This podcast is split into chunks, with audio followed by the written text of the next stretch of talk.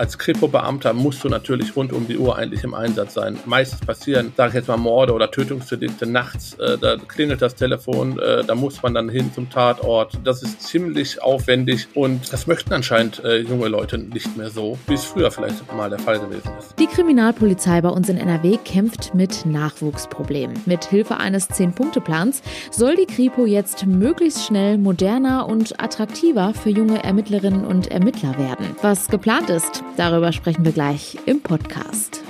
Bonn Aufwacher. News aus Bonn und der Region, NRW und dem Rest der Welt. Außerdem sprechen wir heute über Einkaufswagen. Habt ihr euch mal gefragt, wie teuer eigentlich so einer ist? Das und mehr erfahrt ihr auf jeden Fall auch gleich. Ich bin Joel Marchese und ich freue mich, dass ihr dabei seid. Zuerst starten wir jetzt aber mit den aktuellen Meldungen aus Bonn und der Region. Schlechte Nachrichten für Autofahrer. Die A565 Abfahrt Poppelsdorf zur Reuter Straße wird ab November für zweieinhalb Jahre voll gesperrt. Grund sind umfangreiche Arbeiten. In umgekehrter Richtung, also die Auffahrt von der Reuter Straße auf die Autobahn, soll erhalten bleiben. Allerdings kann der Autoverkehr in dieser Richtung nur einspurig fahren. Geplant sind unter anderem eine neue Fahrbahn, eine moderne Entwässerung, eine Ertüchtigung der Rampen und und der Bau von bis zu sechs Meter hohen Lärmschutzwänden. Die Kostenschätzung lag nach Angaben der Autobahn GmbH im vergangenen Jahr bei rund 16 Millionen Euro. Aufgrund der gestiegenen Baupreise, auch aufgrund des Krieges in der Ukraine, geht man inzwischen aber von höheren Kosten aus. Wie der Verkehr in dieser Zeit umgeleitet wird, steht noch nicht fest. Möglich sei der Aufbau von digitalen Tafeln auf der Autobahn, die Umleitungen ausschildern. Eine Alternative wäre neben der Fahrt durchs Bonner Zentrum der Weg über die rechte Rheinseite und die Südbrücke. Seit zwei Wochen gilt auf den Straßen Entchenplatz und Burgstraße in Bad Godesberg Tempo 30 statt Tempo 50. Die Stadt Bonn hat das Tempo dort gedrosselt, um die Anwohner vor dem Autolärm zu schützen. Ähnliche Begrenzungen gibt es auf der Reuterstraße, der Königswinterer Straße oder auch auf der Bernkasteler Straße. Das neue Tempolimit scheint allerdings noch nicht bei allen Autofahrern angekommen zu sein. Viele sind zu schnell unterwegs. Bei Geschwindigkeitskontrollen musste ein Fahrer nun sogar 260 Euro zahlen und seinen Führerschein für einen Monat abgeben. Oftmals ist zu beobachten, dass Autofahrer bedrängt werden, die sich an das Tempolimit halten. Teils werden sie in der Unterführung von rechts überholt oder mit einem Hubkonzert bedacht. Damit die Autofahrer auf die neuen Regelungen aufmerksam werden, hat die Stadtverwaltung auf beiden Straßenseiten gleich mehrere Tempo 30 Schilder aufgehängt. Ein Anwohner erklärte dem Generalanzeiger, dass man von weniger Lärm noch nichts spüre. Im Gegenteil. Die Autofahrer würden weiterhin schnell fahren, es werde gehupt und überholt. Die gesetzliche Pflicht zum Tragen von Schutzmasken im Unterricht besteht zwar nicht mehr, auch die Corona-Testpflicht ist weggefallen. Dennoch versuchen die Schulen im Rhein-Sieg-Kreis mit Hilfe der Eltern und der Schülerinnen und Schüler Ansteckungen zu verhindern. Das ergab eine Umfrage des Generalanzeigers am Montag. Schulleiter mehrerer Schulen in der Region berichten, dass die Mehrheit der Schüler weiter freiwillig eine Maske tragen. Beatrix Glaser leitet das städtische Gymnasium in Hennef. Sie schätzt, dass 80 bis 85 Prozent der 1050 Schülerinnen und Schüler Maske tragen. In den älteren Jahrgängen nehmen diese Quoten aber ab. Die weitaus meisten 185 Schülerinnen und Schüler tragen weiter im Unterricht eine Maske, etwa 90 Prozent, sagt Irmine Strothmann, die kommissarische Leiterin der Grundschule St. Martin in Bad Honnef. Dies funktioniere, die Kinder seien ja ans Maskentragen gewöhnt. Maria Ort, die Leiterin der Rheinbacher Grundschule St. Martin, hat am ersten Tag nach den Osterferien festgestellt, dass etwa 90 Prozent ihrer 273 Schülerinnen und Schüler weiter Maske tragen. In der Grundschule in Königswinter Stieldorf tragen die meisten der 242 Kinder nach Auskunft von Schulleiterin Dagmar Lang keine Maske mehr. Sie persönlich habe auch keine Angst vor einer Ansteckung in der Schule. Wir müssen uns an ein Leben mit dem Virus gewöhnen, sagt sie. Und das waren die Meldungen aus Bonn und der Region. Sie untersuchen Tatorte, sichern Beweise und befragen Opfer und Täter. Das alles gehört zu der Arbeit der Ermittlerinnen und Ermittler bei der Kriminalpolizei. Klingt ziemlich spannend und auch herausfordernd. Dennoch hat die Kriminalpolizei in NRW mit Nachwuchsproblemen zu kämpfen. Mit Hilfe eines Zehn-Punkte-Plans soll die Arbeit für junge Ermittler nun wieder attraktiver gestaltet werden. Was genau geplant ist, darüber spreche ich jetzt mit Christian Schwertfeger. Er ist NRW-Chefreporter bei der Rheinischen Post. Hallo Christian. Hallo, grüße dich. Was genau gehört denn alles zu den Aufgaben eines Ermittlers bei der Kriminalpolizei? Ja, du hattest es gerade schon anfangs äh, schon äh, erwähnt, einige Bereiche. Also Kripo-Beamte kennt man natürlich vor allen Dingen. Sie untersuchen Tatorte, vor allen Dingen, äh, wenn Morde passieren, äh, dann sichern sie vor Ort Beweise, vernehmen dann natürlich den mutmaßlichen Täter äh, führen Verhöre durch, befragen Zeugen und natürlich auch andere Betroffene. Sie versuchen dann halt auch kriminalistisch tätig zu sein, indem sie Zusammenhänge versuchen äh, herauszufinden, herauszustellen. Aber sie haben natürlich nicht nur mit Morden zu tun. Sie kümmern sich um Leute, die vermisst werden. Äh, sie sind aktiv äh, in, bei Bandenkriminalitäten, wenn es um Rauschgift, um Glücksspiel geht. Also die ganze Bandbreite eigentlich. Ein sehr abwechslungsreicher Job also. Warum fehlt es denn an Nachwuchs? Ja, ähm, das fragt sich äh, die Polizei auch und so richtig äh, ergründen können sie es selber nicht und verstehen können sie es selber nicht. Ähm, es ist sicherlich ein Mix aus äh, mehreren Sachen. Wenn man mal zurückgeht in der Historie vor 30, äh, 40 Jahren, jetzt äh, nageln äh, mich bitte jetzt nicht genau in der Jahreszeit fest, aber früher war es so, du konntest, wenn du zur Polizei gehst, nicht entscheiden, gehe ich zum Wachdienst oder gehe ich zur Kripo. Also man konnte von vornherein sofort zur Kripo gehen oder zum Wachdienst. Äh, das äh, wurde geändert, dieses System, und jetzt muss man halt alles durchlaufen, bevor man zur Kripo ist. Also äh, wenn ich bei der Kripo lande, dann muss ich Minimum drei Jahre schon bei der Polizei die Ausbildung hinter mir haben und dazu, aber im Normalfall kommen noch einige Jahre äh, noch oben drauf, bis ich dann endlich bei der Kripo ist, ist es halt ein ziemlich langer Weg. Und äh, ich glaube, ähm, das ist sicherlich einer der Hauptprobleme, äh, warum nicht mehr so viele äh, junge Polizisten äh, zur Kripo gehen. Ein anderer ist sicherlich auch, dass es zu vielen Lebensentwürfen einfach nicht mehr passt. Als Kripo-Beamter musst du natürlich rund um die Uhr eigentlich im Einsatz sein. Meistens passieren sage ich jetzt mal Morde oder Tötungsdelikte nachts, äh, da klingelt das Telefon, äh, da muss man dann hin zum Tatort, ja.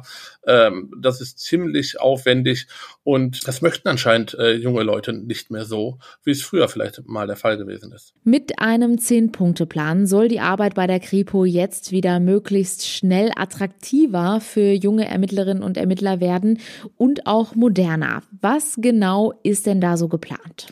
Ja, vor allen Dingen soll die äh, Polizei, äh, die Kripo-Arbeit deutlich digitaler werden. Also ähm, die Beamten äh, sollen, also die Polizisten, die Kripo-Leute sollen Apps auf ihren Handys bekommen, in dem äh, da können sie ab Tatort besser mitarbeiten. Ein bisschen Show ist sicherlich auch dabei, äh, weil sie sollen auch, ähnlich wie man kennt es aus amerikanischen Filmen, wenn dort Kripo-Beamte äh, in Amerika, amerikanische Serien, FBI-Leute zu Tatorten kommen, äh, dann halten sie immer eine Marke hoch. Wir sind jetzt hier, sag ich mal ganz platt gesagt, hier äh, die Elite-Einheit äh, und das soll es in Nordrhein-Westfalen auch geben. Es sollen äh, ex spezielle Dienstausweise äh, für die Kripo-Beamten verteilt werden, äh, damit der Kripo-Beamte im Standing äh, aufgewertet wird. Ja, was soll noch gemacht werden? Ähm, die Kripo-Arbeit soll aber auch entlastet werden. Es gibt äh, viele Sachen, die die Kripo-Beamten machen, äh, äh die vielleicht unnötig sind, äh, die viel Zeit aufwenden. Und da gibt es eine äh, Forschungsarbeit zu, ähm, sie das mal genau untersucht und da sollen dann auch einige äh, Sachen wegfallen, damit die Kripo-Beamten sich dann auch wirklich auf äh, ihre eigentliche Arbeit konzentrieren können, wenn äh, es ist häufig so, äh, dass sie unheimlich viele Daten auswerten müssen und Statistiken auswerten müssen etc. Und das bindet unheimlich viel Kraft und ist auch nicht jedermanns Sache. Denkst du denn, dass es mit diesen Zielen funktionieren wird, die Kripo wieder attraktiver zu machen? Ja, also wird man sehen. Also ähm, die Kripo muss attraktiver werden. Äh, wir brauchen Kripo-Beamte. Es fehlen Kripo-Beamte. Es, äh, es gehen unheimlich viele in Ruhestand. Jedes Jahr äh, rund 700. Es, die werden zwar so gerade aufgefüllt, allerdings bräuchten wir ja mehr, als wir momentan haben. Schwierig. Also das wird, äh, wird die Zeit zeigen. Äh, ich finde halt, äh, dass man es auf jeden Fall hinkriegen muss, was ich anfangs sagte, dass man irgendwie, dass es mehr in die Lebensentwürfe der heutigen Generation passt. Also es ist nun mal so, das sieht man ja auch in anderen Bereichen, dass äh, Leute, junge Leute gerade nicht mehr so dazu bereit sind, nachts zu arbeiten, am Wochenende zu arbeiten. Ne? Und ähm, da muss sicherlich äh, ein Hebel angesetzt werden und ein heißes Eisen ist die Ausbildung halt. Aber äh, da will man, glaube ich, jetzt nicht so rangehen noch. Aber eigentlich äh, müsste man meiner Meinung nach nochmal wieder den Schritt zurückgehen und auch wieder äh, die Ausbildung, jedenfalls die Möglichkeit schaffen, dass man die Ausbildung trennen kann, dass man sich wirklich am Anfang wieder einfach entscheiden kann, ich möchte einfach zur Kripo und ich möchte nicht zum Wachdienst und dass man das machen kann. Also dass beide Möglichkeiten da sind, dass man einmal den Umweg über den Wachdienst gehen kann, aber dass man auch von Anfang an direkt zur Kripo gehen kann und dort von Anfang an ausgebildet werden kann. Ich glaube, äh, das sollte gemacht werden, aber das ist unheimlich schwierig in der Umsetzung. Du hast vorhin auch angesprochen, dass die Arbeit bei der Kriminalpolizei digitaler werden soll.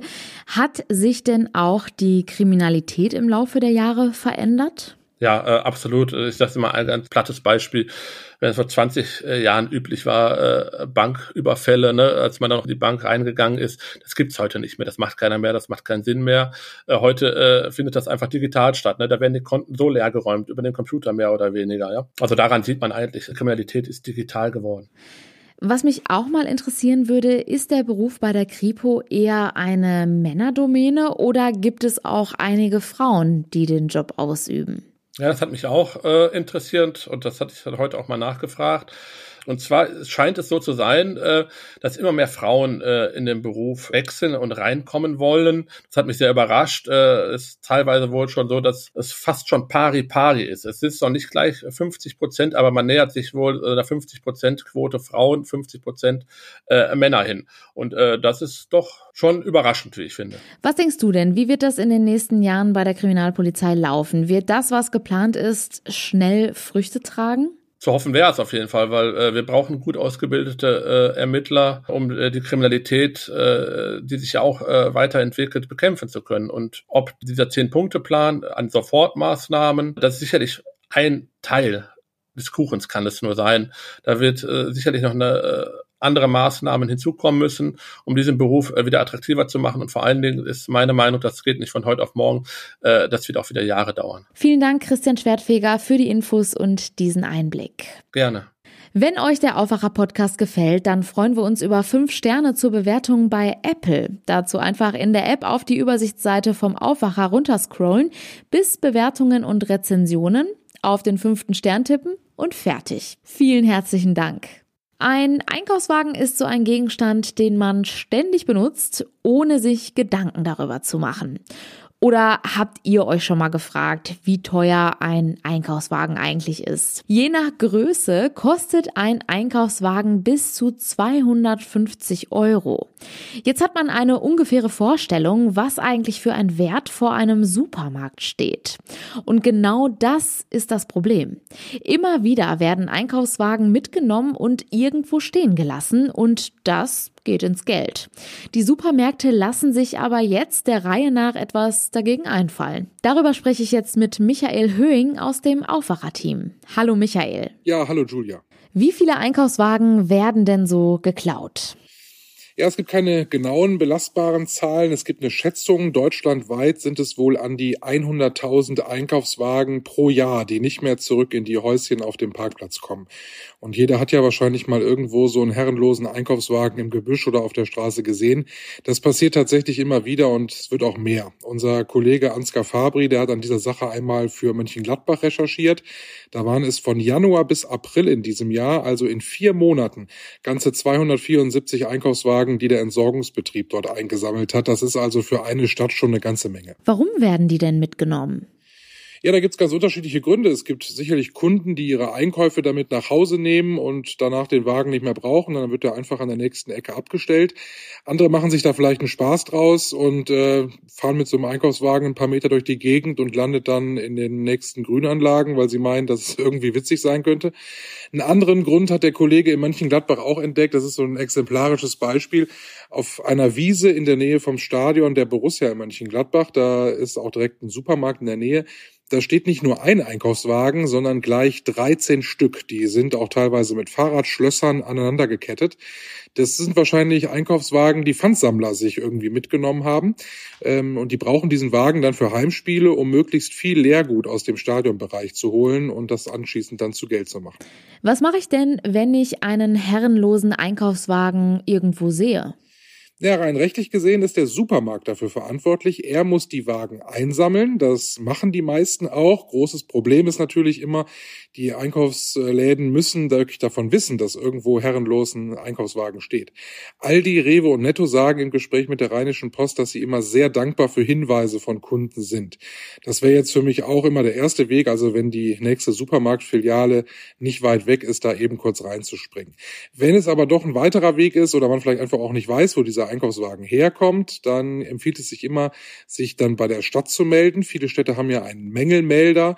Da geht das recht schnell, unkompliziert. Online ist das meistens auch mit dem Handy zu machen, dass man dort einen Standort für so einen Einkaufswagen melden kann, Foto vielleicht dabei. Und die Städte kümmern sich dann mit dem zuständigen Entsorger darum, dass die Wagen wegkommen. Jetzt ist das für die Supermarktketten ja teuer. Wie reagieren die denn selbst? Ja, die Supermarktketten machen das sehr individuell. Auf Nachfrage sagen die, dass nicht alle Filialen gleichermaßen betroffen sind. Aldi hat an seine Einkaufswagen in den entsprechenden Filialen zum Beispiel eine Wegfahrsperre installiert. Wenn du mit dem Wagen vom Grundstück fahren willst, dann blockieren die Räder und da kommst du natürlich nicht weit mit. Wie das technisch funktioniert, das ist nicht ganz klar und darüber sagen die Supermarktketten natürlich auch nicht viel, weil das wäre ja nicht so wirkungsvoll. Es gab mal die Vermutung, dass Aldi rund um das Grundstück Magnetstreifen installiert hat, um die Einkaufswagen so zu sichern sichern. Das ist aber nicht bestätigt. Was auch immer wieder vermutet wird, das ist der graue Teppich, den man im Eingangsbereich von einigen Aldi-Filialen findet, dass die was mit dieser Technik dann zu tun haben und den Einkaufswagen entriegeln können, wenn er mal blockiert hat. Auch das aber eher eine Spekulation, die immer wieder im Internet auftaucht. Wie die Technik auch immer funktioniert, günstig ist sie auf jeden Fall nicht. Deshalb gibt es sie auch nicht flächendeckend in allen Filialen von den Supermärkten.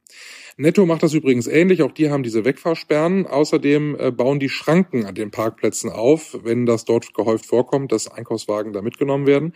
Und es stehen auch immer wieder Schilder dort, die ein bisschen zur Abspreckung dienen sollen, dass das ja Diebstahl ist und dass das dann auch zur Anzeige gebracht wird. Das sind aber in der Regel so die ersten Maßnahmen, die zwar abschrecken sollen, aber natürlich nicht ganz verhindern können, dass die Einkaufswagen dann am Ende mitgenommen werden. Einen Einkaufswagen einfach mitzunehmen, ist ja auch strafbar. Absolut, das ist Diebstahl. Die Wagen gehören ja dem Supermarkt. Wer einen Einkaufswagen klaut und dabei erwischt wird, der muss mit einer Geldstrafe oder sogar mit einer Freiheitsstrafe von zwei bis fünf Jahren rechnen. Die Supermärkte sind erfinderisch, um ihre Einkaufswagen zu sichern. Danke, Michael Höhing aus dem Aufwacherteam. Ja, sehr gerne. Kommen wir nun zu unseren Kurznachrichten. Die Sicherheitsmaßnahmen am Landtag von NRW werden verstärkt. Vor der Neuwahl des Parlaments am 15. Mai soll der Einbau einer knapp 300.000 Euro teuren Polleranlage abgeschlossen werden, damit keine Fahrzeuge mehr unbefugt auf den Vorplatz fahren oder sogar direkt vor den Eingang rollen können. Das teilte der Landtag mit. Mit einem Festakt in der Lichtburg in Essen wird heute die erste KI-Biennale offiziell eröffnet. Das erste interdisziplinäre Festival für künstliche Intelligenz findet bis zum 12. Juni an verschiedenen Schauplätzen der Ruhrmetropole Essen statt. Mehr als 60 Veranstaltungen aus den Bereichen Kultur, Gesellschaft, Wissenschaft und Wirtschaft widmen sich aus unterschiedlichen Blickwinkeln dem Thema künstliche Intelligenz, die aus dem Alltag der Menschen längst nicht mehr wegzudenken ist. Zum Schluss schauen wir noch kurz auf das Wetter für heute. Und da erwarten uns immer mal wieder Schauer und vereinzelt sind auch Gewitter möglich. Die Höchstwerte liegen zwischen 13 und 16 Grad. Und das war der Aufwacher vom 26. April. Habt einen schönen Dienstag. Ciao. Mehr Nachrichten aus Bonn und der Region gibt's jederzeit beim Generalanzeiger. Schaut vorbei auf ga.de.